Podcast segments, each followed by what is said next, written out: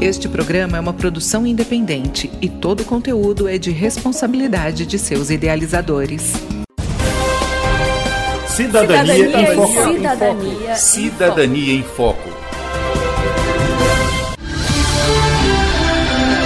A partir de agora você acompanha o programa Cidadania em Foco, jornalismo, informação e cidadania no seu rádio, uma produção do Ministério Público do Tocantins em parceria com a rádio UFT-FM. Procurando bem, todo mundo tem pereba, marca de bexiga ou vacina. E tem piriri, tem lombriga, tem ameba, só a bailarina que não tem. Vacinas salvam vidas, protegem de doenças e garantem o desenvolvimento saudável de crianças. Além disso, são gratuitas e podem ser acessadas facilmente em alguma unidade de saúde próxima da nossa casa. São muitas as vantagens e as facilidades.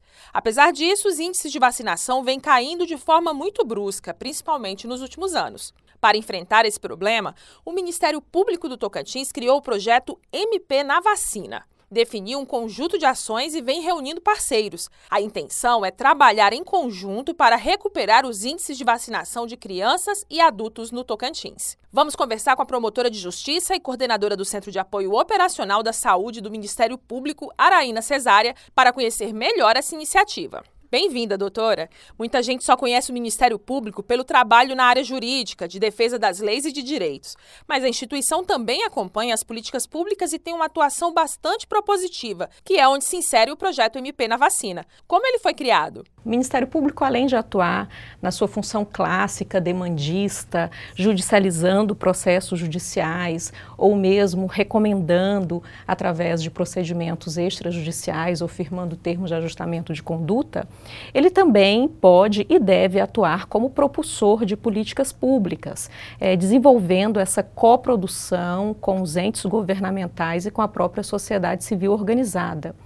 Esse projeto MP na Vacina surgiu diante da preocupação da sociedade e do Ministério Público com uma grande queda dos índices vacinais. Isso foi registrado principalmente a partir de 2018.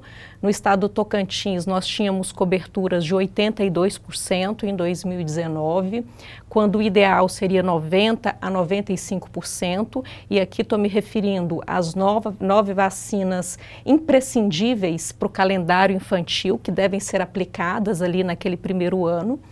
E esse índice ele vem abaixando no Tocantins, chegando a 69% apenas no ano de 2021. O ano de 2022, nós ainda temos uma, um levantamento parcial que não chega a 50%. Isso não é diferente da realidade nacional. No Brasil também essas coberturas elas vêm despencando, descendo bruscamente até 2022. 2022 a média é de 72% das coberturas, o que nos causa uma grande preocupação. Na verdade, a Organização Mundial de Saúde já elencou a queda da vacinação como uma das 10 maiores preocupações da saúde global. As vacinas elas evitam diversas doenças e sequelas muito graves. Doutora Daína, o percentual da população vacinada vem caindo e esse não é um problema apenas do Tocantins, mas de todo o Brasil. Por que regredimos? Qual seria o motivo no seu ponto de vista? São vários fatores. É, o que se chama de hesitação vacinal, que é o atraso ou mesmo a recusa voluntária e deliberada de vacinar-se ou de vacinar os seus filhos ou dependentes, é, essa hesitação vacinal ela é registrada em vários locais do mundo e por vários fatores. O primeiro fator, diríamos que é o desconhecimento ou afastamento de algumas doenças que foram erradicadas. Muitas pessoas não conhecem a gravidade de várias doenças que saíram da nossa realidade social por conta do sucesso de campanhas de vacinação anterior. Nós podemos registrar também notícias falsas, né, e um movimento anti-vacina muito forte. Podemos registrar a questão da pandemia, que também fez com que as pessoas ficassem mais em casa e com isso deixassem de ir às unidades de saúde. Né? Então, são várias questões.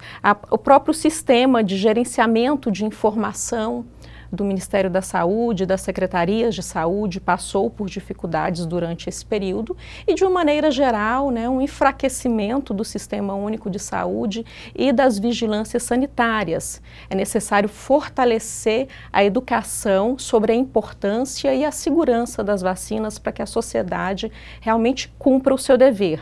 Saúde é dever do Estado, mas também da sociedade e das famílias. Em relação à vacinação de crianças, as escolas podem ser aliadas importantes.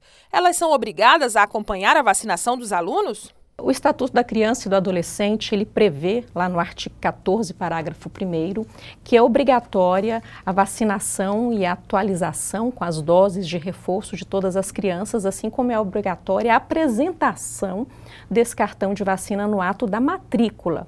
Então, as escolas elas podem e elas devem exigir o cartão de vacinação no momento da matrícula. No início desse ano, o Ministério Público, através das promotorias da saúde e educação, recomendaram a todas as escolas que agissem conforme o Estatuto da Criança e do Adolescente, lembrando ainda que no estado do Tocantins há uma lei estadual que reforça essa obrigação da lei federal.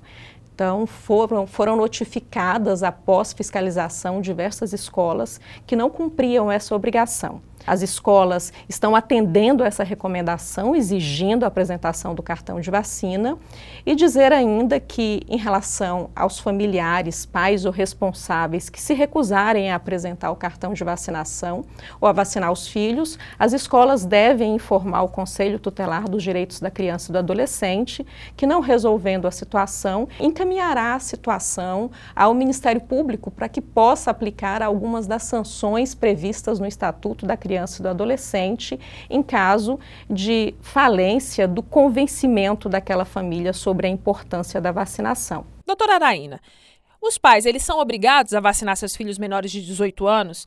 Eles podem ser responsabilizados se faltarem com esse cuidado?